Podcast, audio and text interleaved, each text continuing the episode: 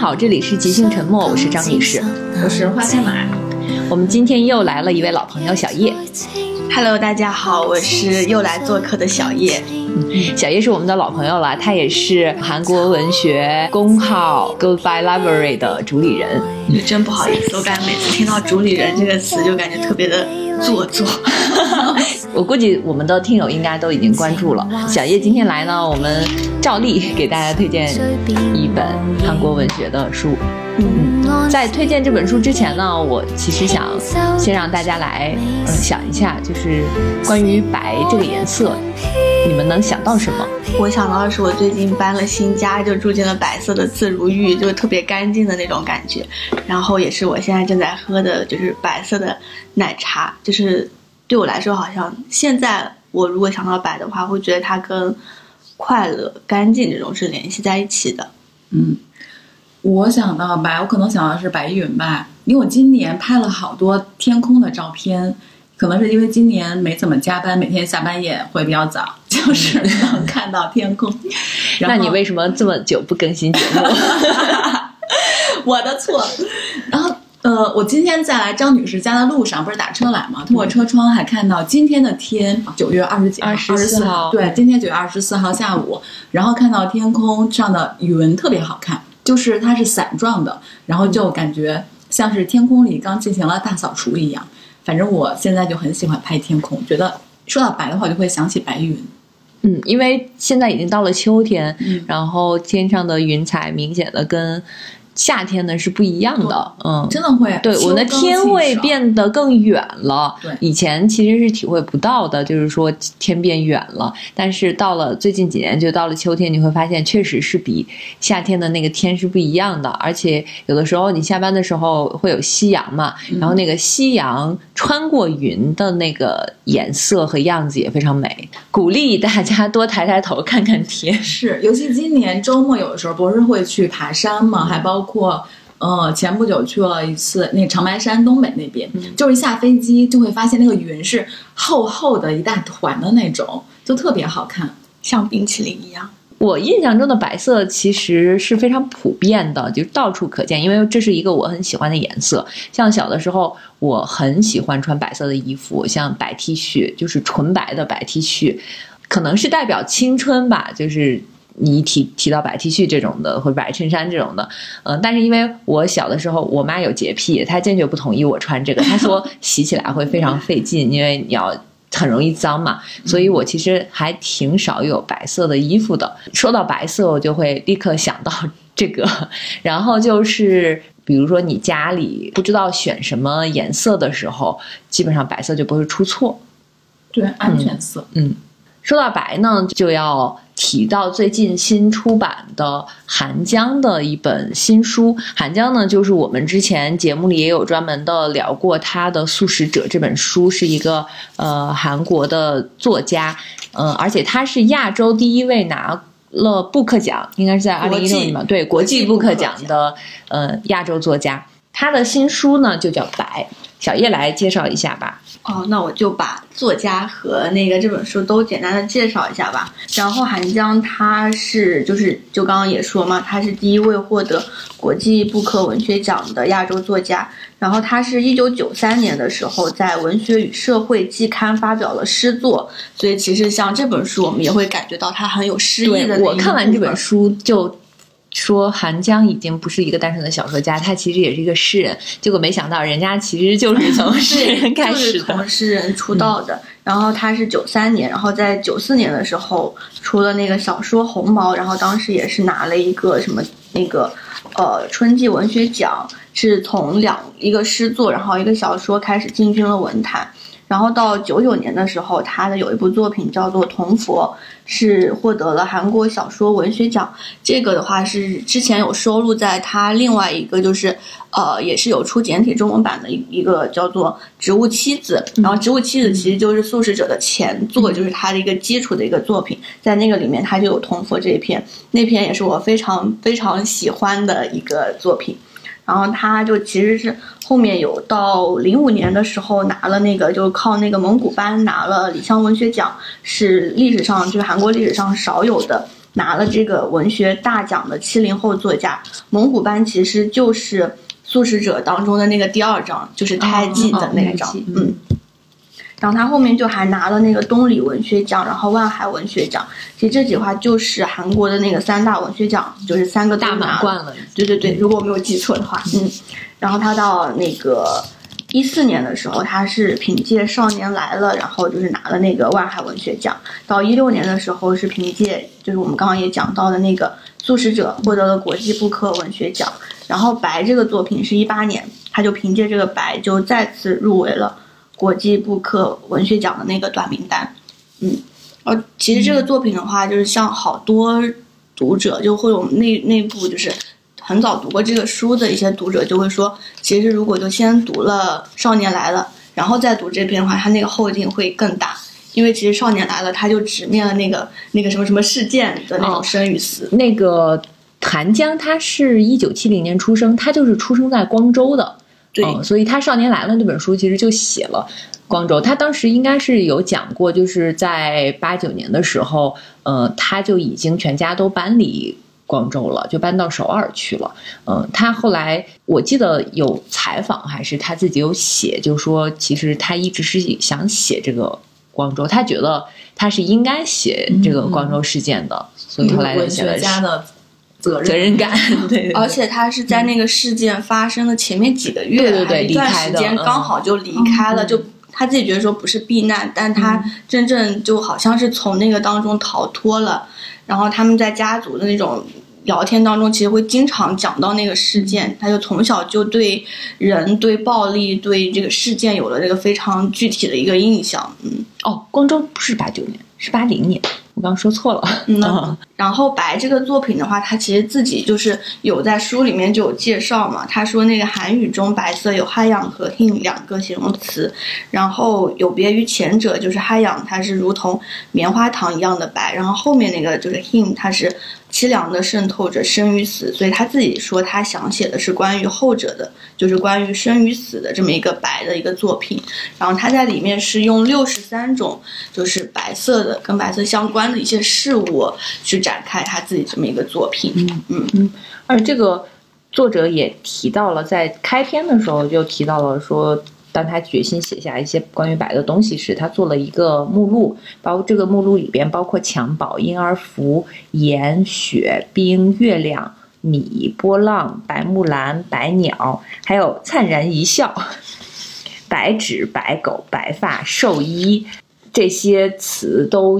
就是他都列了出来，然后从这些词里就看到，他其实是从襁褓，就是婴儿出生，一直到最后受医，就是一个从生到死的一个过程。其实，在这个书里，呃，我读完了之后也会发现，也是从开始他在写夭折的婴儿，包括到后来他。参观一些什么犹太人屠杀的纪念馆啊，这些到最后也会就是面面对这个生死的话题。嗯，这个书一从头开始看是不知道的，就我在读的过程中就会觉得从慢慢的是从疑惑到清晰的，因为你不知道他到底在写什么。因为之前读他的小说都是有非常清晰的设定和故事情节的。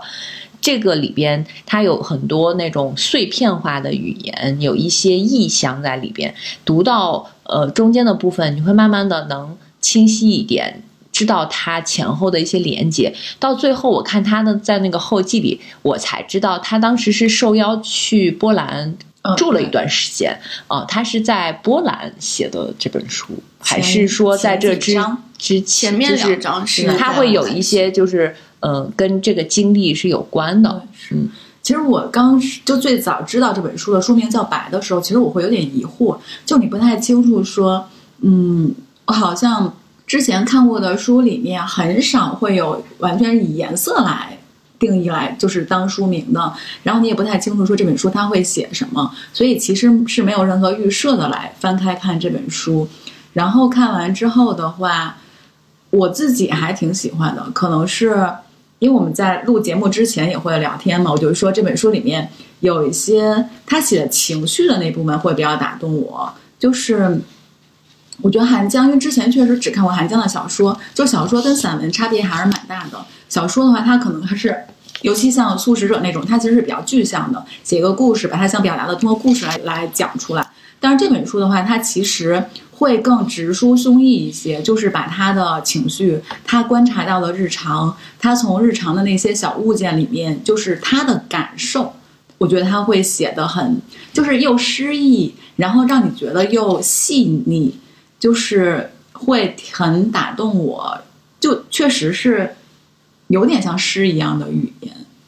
那你要不要分享一下你你特别喜欢的，就是讲讲情绪非常打动你的那种片段？有一篇雨夹雪，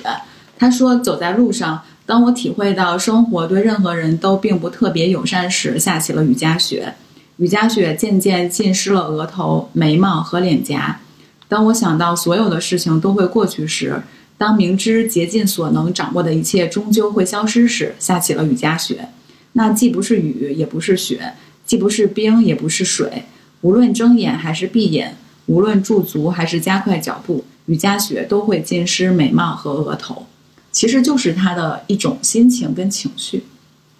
然后我在看这本书的时候，突然想起了我们前不久就是去苏州嘛，然后当时去看那个苏州博物馆的时候，正好有木心展。木心展它主要展的是木心的那些画作。然后我就从一共有三个展厅，我从一个展厅开始看的时候，就会看他的画都是那种。色调都是黑色的，然后他画山、画城市，就是有的时候那个因为颜色太黑了，你可能都分不清那个山的轮廓。我就一直看看看，看到最后的时候，我突然有一个感觉，我觉得这画的是他的梦，就是因为木心是七九年就去纽约了嘛，他可能画的是他呃回忆或者他记忆中的他之前看过的那些山水、那些故园。然后就是他的，嗯，就那个团团的黑色，你觉得就是他的梦。然后我当时还发了一条动态，就是说，我说看那，就是看他的画的时候，会心里会很发紧，因为真的会有点压抑那个感觉。但你看到最后又会觉得很释然，就是艺术家艺术作品其实是艺术作品，就是艺术家的解药，他就把他的梦、他的回忆、他的记忆都通过那个作品呈现出来。我看《寒江的白》的时候，也会大致有这种感觉，就是他在这本书里面，呃，抒发了，或者是呈现了，或者是你也不能说是疗愈自己啊，反正他就把他的情绪，他观察到的那些都写出来，就是用文字，好像像是给自己的一个告慰一样，我自己的感受，嗯，就是你刚才讲的时候，就是我其实有两个。两个或者更多的一个想法，就是你一开始说那个，他其实是在讲那个，就是你感受到的那个情绪的东西嘛，嗯，然后就是又讲到那个木心的那个画是他的一些解药、一些疗愈的东西，我就想起我其实是初中就读很多那种什么言情的那种青春的那种读物，我其实是在读那个时候就。突然之间，是我那个时候，我是第一次意识到，就是文字它其实是一种特别奇妙、特别强大的存在，它就会把人的那种，呃，比如说在紧张的时候会抠那个皮质的凳子的那种细节，它通过那种细节，就是把人人物的那种紧张描绘出来。那是我第一次感受到，说哇，原来文字是可以有这种表达的一个作用的。就你刚刚说讲那个，呃，雨夹雪，它就是。通过那种状态，他去写雨夹雪，然后雨或者雪就是到眉毛那个什么睫毛那个时候，就通过这种细节，他好像就是把那个情绪就带出来了。嗯，对，我觉得这本书真的氛围感特别强。像我刚到张女士刚进门的时候，张女士不是在弹琴吗？嗯，因为这书有几篇没有看完，我就坐在这儿继续看，然后就会就是那边有音乐。呃，你刚才谈的是什么？对我刚才在谈巴赫。嗯，对，然后这个这个还挺适合的。然后我就在这儿看他，就是没看完的，包括他写的那个后记，就突然觉得，嗯，还挺好的。对，那就是一个就是非常好的一个生活的一个瞬间，我觉得就一个生活的片段。所以其实韩江他就是把这些。很片段的一些东西写出来了哦，就是你说你觉得他是在写情绪嘛？这样我觉得对我来说，他写这些东西好像就是在写日常。因为雨夹雪，你你看出的是他传达出的那个情绪，但我很直观的就是感受到，我好像也在那个雨夹雪的氛围当中，所以我就感觉我进入了他的那个日常。然后他其实里面有很多的一些东西。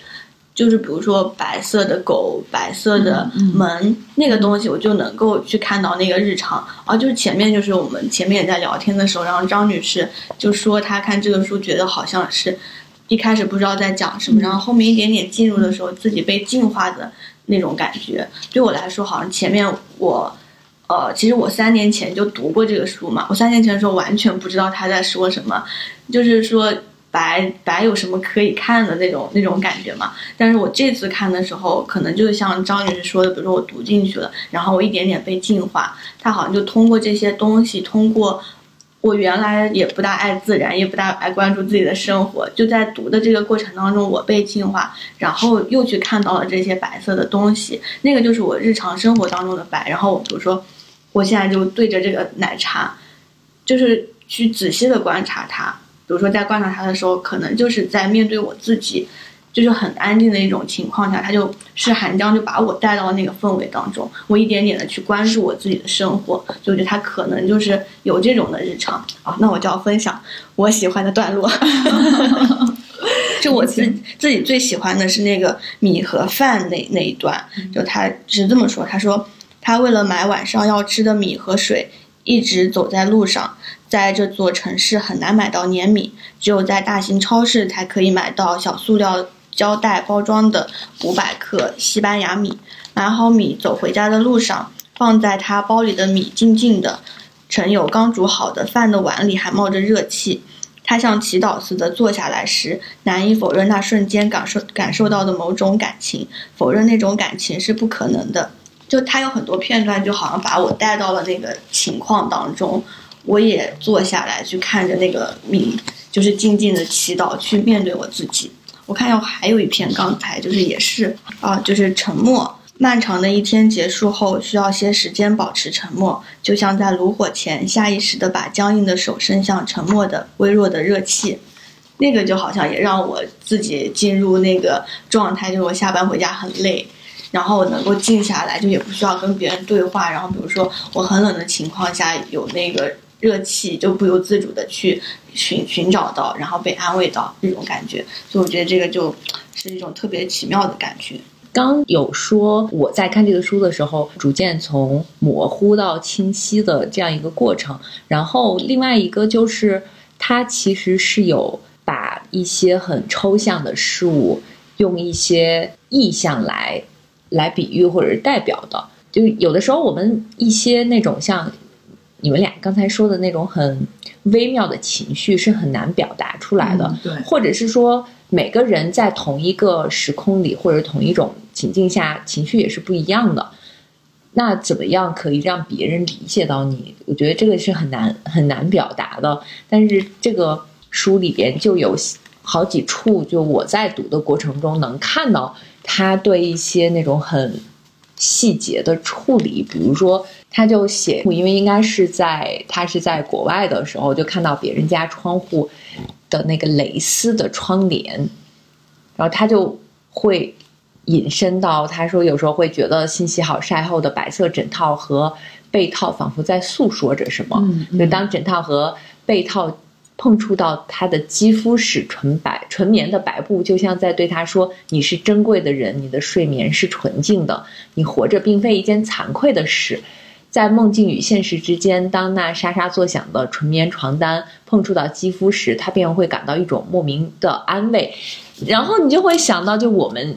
平时其实是有这种每天都在睡觉的时候，其实。你是会跟你的那个床单和被罩这些有接触的，那你当时的感觉是什么样子的？你是否就是会有这种很拟人化的在跟他倾诉？就他说的是这个床单在倾诉，但其实我觉得他想说的是人在倾诉。啊，是是，刚才就讲那一段的时候，我就会想，就我前段时间就住的也不是太好，然后不是有有搬家嘛，然后我这几天睡觉的时候就。哇，一下躺下，然后人真的松弛下来，就是啊哈，然后还是自己说，哎呀，好开心，然后再去睡觉，就感觉我自己真正把自己，比如说我交付给我自己的床，给我自己的枕头那种感觉，所以好像那种感觉又在他的那个文字里当中又感觉得到了再现，我觉得还挺神奇的，就他可能会表达就每个人不同的一种状态。但是每个人又好像可以在里面找到自己的对应、那种感觉。而且他的那个语言文字，我一直觉得我我不管是在读这本书，还是在读他之前的《植物妻子》或者《素食者》，都会给我一种，就是我隔着一层什么东西在看他的故事，不像是其他的，像我之前看过其他的有一些那个韩国的作家。他们就是非常直白，可能你你看他的文字就是在看这个，就是所有的画面在你眼前都非常清晰，但是他的所有的内容好像有一种梦幻的感觉，就是我是隔我的那个画面好像没有那么清晰，是隔着一层就是玻璃。他比如说雾啊或者什么，他其实在这个书里也有提到。跟白有关的也有关于雾、烟雾这些，包括有一篇他会写哈气，就是他会注意到这些很细微的东西。就是某一天气转凉的早上，他他呼出的这个哈气嘛，他说这个就是我们活着的证据。然后我们的生命是一种以虚白且清晰的形态散布于虚空的奇迹。这个是也是跟翻译有关系吧？我觉得这个就是这种描述，你会觉得。这已经不单单是哈气了，这就是我们的生命。所以他在这个书里边有写生与死，其实都是在这些很细微的细节里边。他没有直接告诉你什么是生，什么是死。包括他写那个婴儿，他其中这里面就是他数次提到他的母亲曾经。在他之前是夭折过两个孩子的，描写了当时他这个姐姐，还有还有另外一个，就主要写的是他那个姐姐是怎么夭折的，是因为他住在很偏僻的地方，他可能是第一个孩子也没有什么经验嘛，家里也没有什么人，就是他只能自己在那个厨房里把这个孩子对早产是把这个孩子生下来，但是可能没过几个小时，这个孩子就夭折了，一直到最后边他还曾经写过就是他母亲的去世。就是他说，在一个冬天，他跟他的弟弟坐着车，就是拿着他那个装有母亲骨灰的那个。就我们很容易，就是把这个前后的画面，就是所以，我我刚才说一开始很模糊，后来越来越清晰，你就是因为你突然就是把。你读到的那一部分，跟你前面读到的部分一下子有了连接。我觉得韩江是一个内心世界非常丰富的，而且他整个书这个结构安排的太精妙了。其实，我觉我是觉得他这本书其实并没有，虽然六十三个故事，这六但这六十三个故事并不是说散乱的，其实就是他整个的人生，只不过是说他把他的人生放在不同的物件里，放在不同的场景里。就是，这其实就是他日常会关注的那些东西，就是他日常的，就是他的情绪，就是他的生命，他的他感受到的，不管是生也好，还是死也好，所以我会觉得这个人内心世界非常之丰富，然后又又有能力把自己丰富的内心用一种。他确实不是写的很直白那种，我觉得他可能也不想把这些东西写的太直白，因为有的时候写的太直白，反而好像，我我觉得有的时候一些韵味。对，就是你怎么说？我觉得这是一种感觉，就是你有，就像有的时候话你也不想说的那么清楚一样，好像说的那么清楚你就失去了这句话。或者失去了你你心里的这个情绪，所以你不想把它说的那么清楚、那么明白，好像你没有把它说的那么清楚、那么明白的时候，你还拥有这句话，你还拥有这个情绪，所以我会觉得韩江的写作能力跟他表达能力，就是跟他内心的丰富程度，其实之间是很好的连接，他可以有能力把他的这个情绪表讲出来，而且这个人真的又，我觉得他很敏感、很纤细。包括就是他写，他写那个白菜心，我当时看到这的时候都惊都惊呆了。他说借由你的双眼去看白菜心里最里面最明亮的地方，会看到隐藏在那里的最珍贵的嫩芽，会看到挂在白天空中的半月的凄凉。我我当时看到这儿的时候就觉得，我可能是看到这儿会。真的感受到了他内心的那个丰富哦，就是那个嫩芽，它为什么是明亮？可能就是那个嫩芽就还代表着生长，有一种希望的东西。我之前倒是没注意到，因为我那个做菜的时候我不喜欢吃嫩芽，然后我之前的室友他就非常喜欢吃嫩芽，所以他看到这一段，他拍给了我说：“ 你看你不爱吃的嫩芽，别人是多么的那个珍珍视它。”但你看他这句话，接下来他是说：“有朝一日我会去看冰河，去仰望每个棱角投下淡蓝色阴影的巨大冰块，以及从未有过生命却更能感受到神圣生命的某种事物。”嗯，就你前面说那个，就是呃，是说的太清楚，可能就会失去了那个话。我在想，就是他这个里面就写的，他是稍微，比如说模糊了一些，没有非常直接的说出那个情绪。我觉得他可能就是通过像毛玻璃一样的，就前面讲的那个比喻，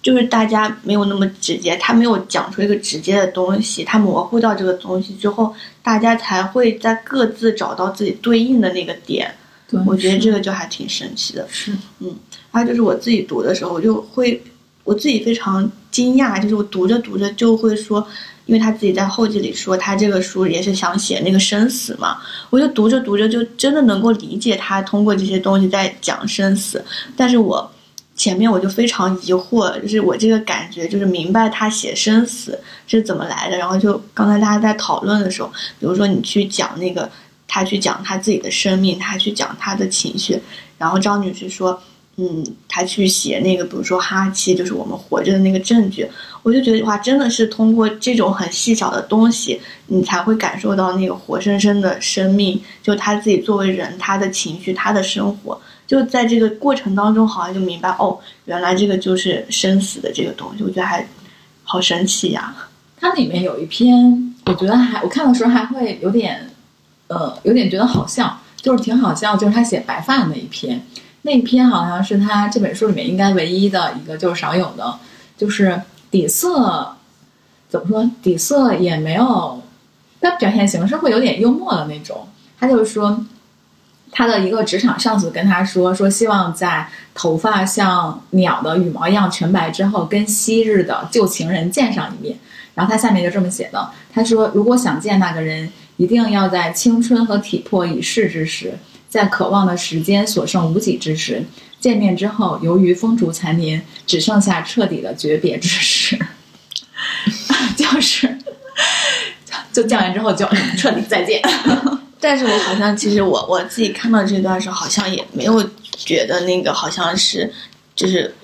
也也没有想笑。但我就感觉好像还是那种，就什么生命的延续，或者就就我我自己可能还是觉得它整一个氛围跟它前前后的一些东西还是相符合的。哦，我就想起那个，就是你你前面在讲别的那个时候，就是讲说，比如说韩江他内心就是很纤细、很敏感、很丰富嘛。我当时就在想，我就我非常喜欢另外那个作家朴婉旭，就我刚开始读他的时候。就他写那个人物的心理是非常非常厉害的。我我之前有一次读他，我觉得他太厉害，我还哭了，就说怎么有这么厉害的人？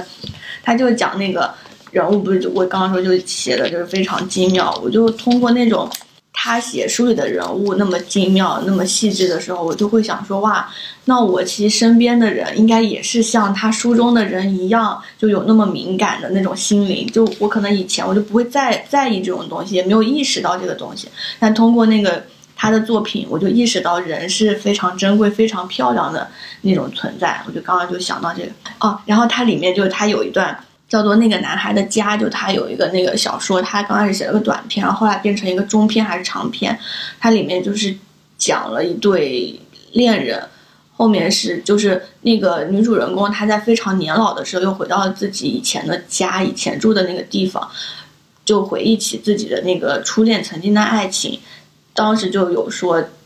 就回忆到其中有一段的时候，就是那个男生他其实慢慢就原来是他就说说我是珍珠一般的少女，然后那个男生他用了一个也是非常漂亮的那个形容词，在他们那个时候故事的时候，其实那个男生就慢慢比如说在走下坡路，家道中落之那个时候，他们当时还有一段是。那个女生去他家里，然后聊天聊天之后，那个男生还抱了她一下，然后这个其实是作为他的结局。他最后一句话说：“如果我们以此诀别就好了。”我就刚刚你讲那个诀别的时候，我就好像突然想到那一段，他可能就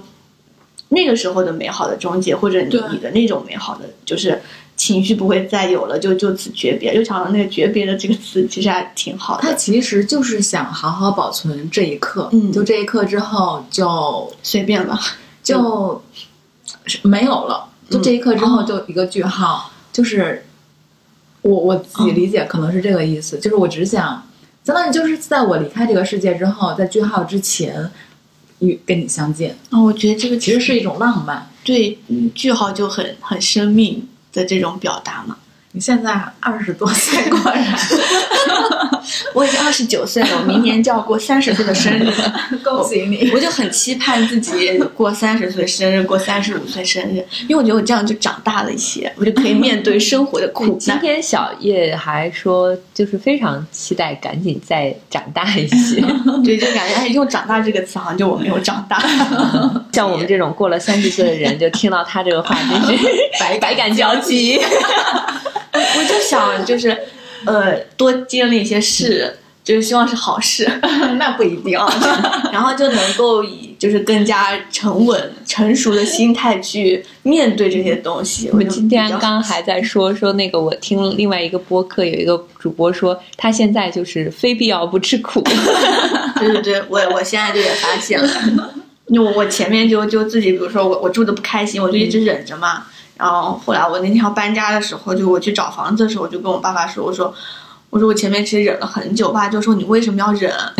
我就恍然大悟，我觉得我人生当中其实没有必要忍这些东西嘛。就是我住的不好，我就换了。这个东西是可以解决的问题，我没必要说慢慢积压着、积压着，到哪天爆发我还痛哭给我妈打电话的这种。是，哎，我现在就觉得，我现在在学习一件事儿，就是学习让自己开心。我觉得让自己开心这件事儿是需要学的，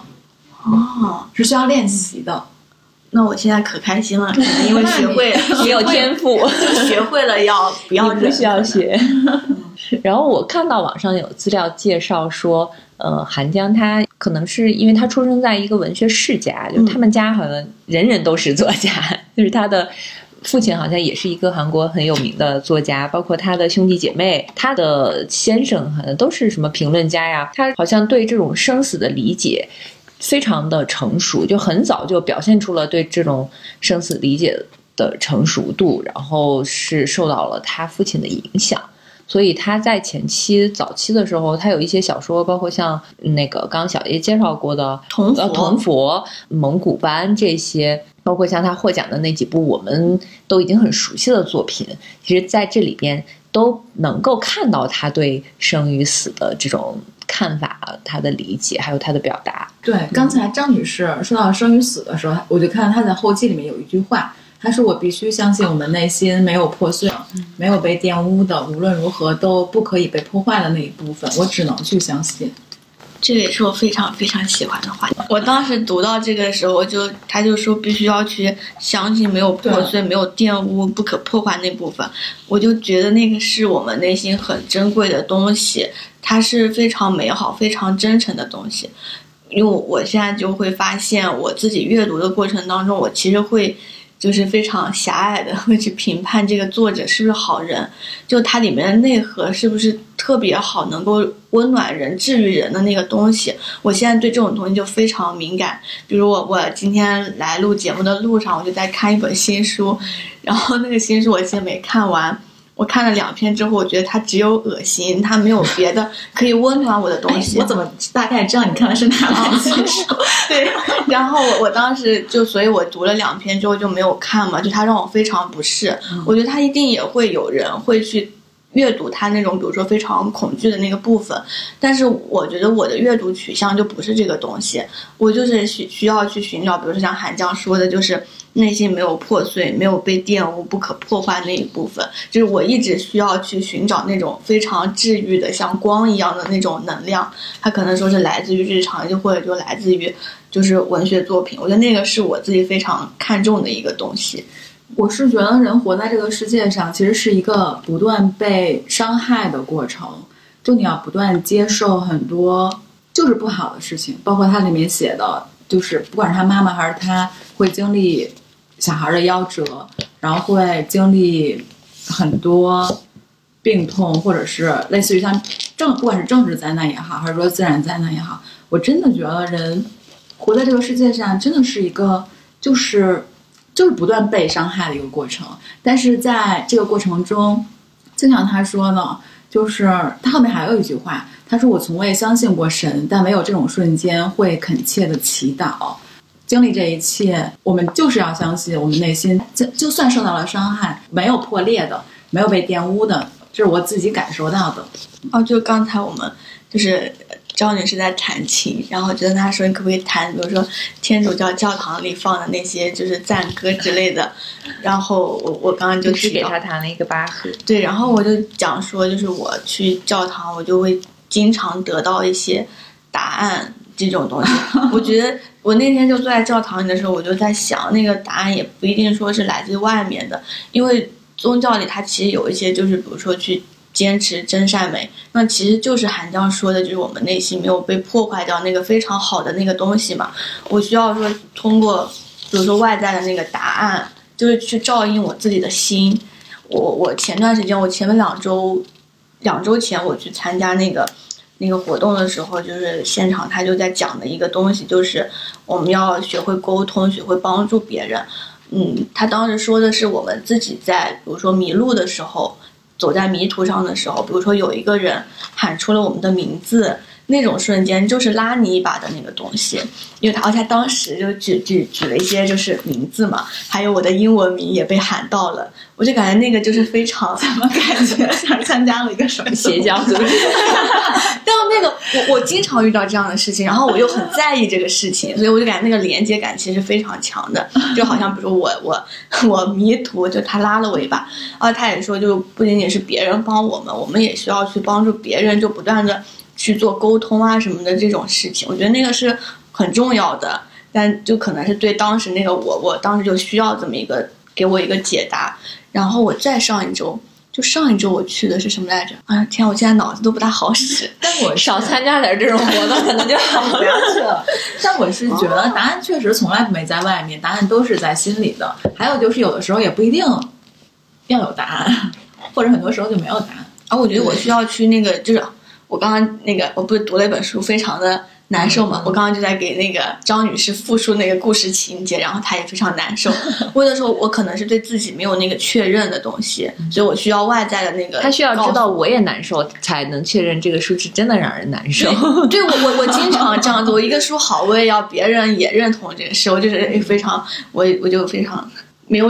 找到自己内心的哦那你赶快到三十岁吧，对呀30岁之后就不需要被确认的。所以我就很希望自己到三十岁。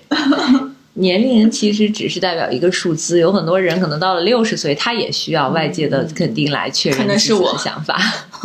嗯，有些人可能从小他就已经很笃定了，我想要什么，我希望得到什么，不需要别人来告诉他，也不会在意外界的一些质疑啊，或者是但这部分人真的好幸运。其实，我觉得大多数人，因为人都是环境的产物嘛，嗯还是会在意别人的那个评价或者看法呀。但是确实，嗯，就是你真的确实年纪越大，经历的事儿越多，见的人越多，就会觉得说自己确实还是最重要的。对，就像我之前有一个朋友，他应该是比我小几岁嘛，然后他就突然有一天问我说：“为什么你对呃任何问题？因为他可能最近我们俩遇到过同样的嗯问题，然后我当时的状态跟他是不一样的，他就说为什么你这么淡定？然后我说我毕毕竟比你多吃了几年苦。”所以现在不想再吃苦。嗯，你们你们俩刚才其实对这本书印象深的都是一些呃什么人，或者是一些很细节，就是很具体的一些事。反而我印象深的都是他对于环境的描写。就像有一个，就刚才我还在跟你们说，呃，有一篇我印象非常深，想要读，然后就是还没有读，我就突然想起了还有一首。歌的名字跟它就很像，然后我刚才弹琴的时候还弹了一下，就找了一下那个歌。它这一篇叫《月亮》，就是他关于这个月亮的描写。是他说月亮躲进云后的瞬间，云突然发出白冷的光。因为在这个书的最初，他说列白的树，他其实有提，但是我当时还有一点疑惑，我觉得这是作家可能有一点隐身，月亮怎么可能是白的呢？但是现在就是看他描写的这个，你就会发现哦，月亮其实就是白的。若乌云参半时，还会微妙地形成昏暗且美丽的纹路。在那暗灰色、淡紫色或淡蓝色的纹路背后，隐藏着圆月、半月，比半月更修长的，或如丝般纤细的苍白月亮。就它后面其实是有呃引申出来，当他看到这个月亮的时候的一些心境。嗯，这个是我其实很喜欢去看月亮，然后我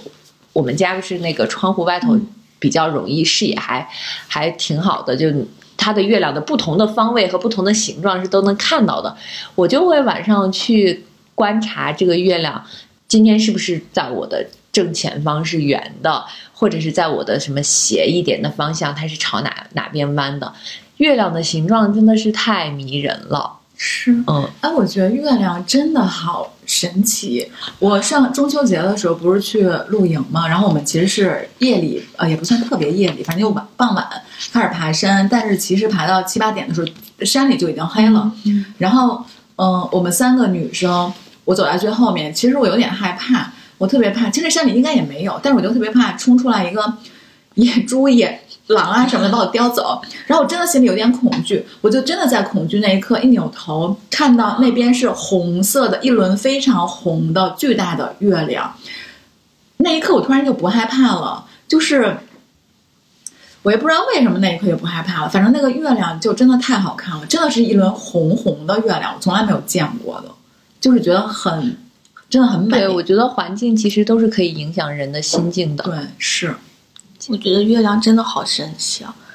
就是就是就是古诗里什么，就是比如说照见古今，就照见我们就是海上生明月，千里共婵娟这种。我觉得就是这种诗的东西，你真的到现在，比如说再长大一些些，就是好像真的能够理解这些就是共通的这个东西。嗯，啊，然后就刚刚讲那个月亮嘛，我就可以分享一下我最喜欢的韩江的一段话。嗯嗯就是他在那个《植物妻子》的那个序言里面就讲了自己的一个经历。他说，二十四岁的那个中秋节，为了看月亮，我独自走出大门。那时，我一边在我人生中的第一个工作单位上班，一边利用只剩四五个小时省下来的时间偷偷写小说。应该许许愿了。望着皎洁的月亮，我想了想要许什么愿，只祈祷不要失去这颗心，然后就没有什么愿望可以许了。就是我就念这个话，是因为我觉得他自己对这段话对我来说其实是特别重要的。就是我当时我就就是在读研究生的时候，我们周一到周五是在医院上班的，然后周末的时候要回学校上课。嗯，我当时其实就有点想说，我我就想转行，我就想比如说跟书多多接触一下，但是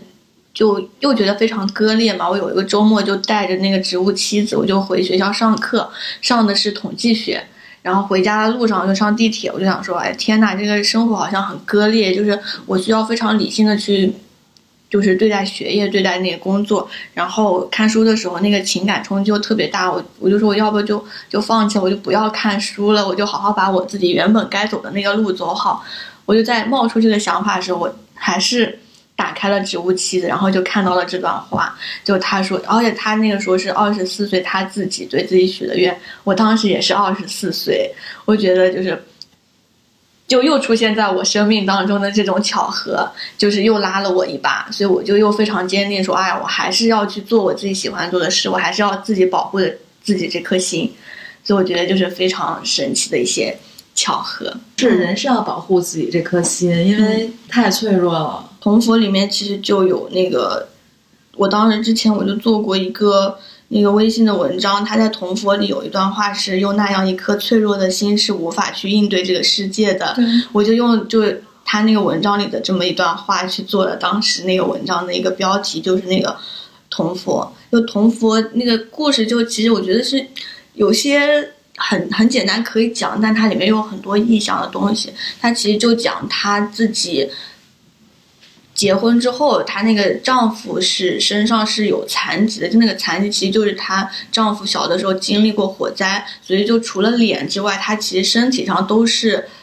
都是伤疤。但那个她的丈夫还是个主持，对对对，他又是又非常光鲜亮丽的主持人，长脸非常好，但是身上非常丑陋。对她当时就说，她当时跟他在一起的时候，就是看过他那个身体之后的那种脆弱，好像他就好像有说那个是吸引他的那个部分、要去保护，但后面那个她的丈夫就有点爱上了别人，就是有出轨的这种事，她她好像就说她非常想问一下那个女女就是那个女生，就另外那个女生说，你有没有看过她的身体是那个样子的？它里面就有讲到这种脆弱的东西，我觉得就还挺挺奇妙的。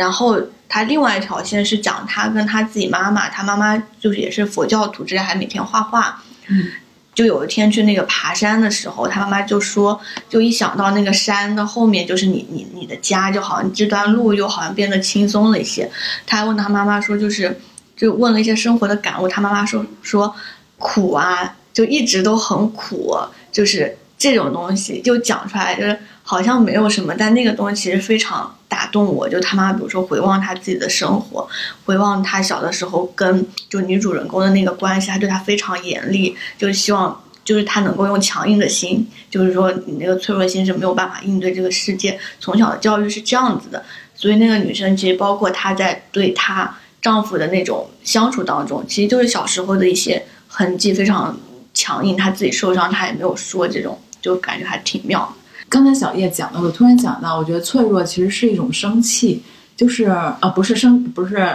呃，生那个生气情绪的对，它是一种，因为你脆弱的时候，其实你的触角可能会打开，人会敏感，就脆弱的人一定是敏感的人，然后你敏感的话，你会相当于你的所有感官其实都是打开的，你会接收到很多东西，然后。嗯，你怎么处理这些？有些人可能就会写出来，有些可能会画出来，就是他的表达方式其实是不一样的。所以我其实会觉得说，脆弱可能会很痛苦、很难受，但是它也不是一个坏的东西，它可能只是可能只是一个状态，有点生机的一个状态。嗯，我觉得也是一种很很珍贵的。对哎，他就又回到了，就是韩江说的，没有被破坏、没有被玷污的那种，就非常本真。我我的心是会受伤的，而不是说，比如说刚刚说《童佛》里面那个妈妈，就是希望从小培养他那种非常坚硬的心。就可能我们的心从小就是非常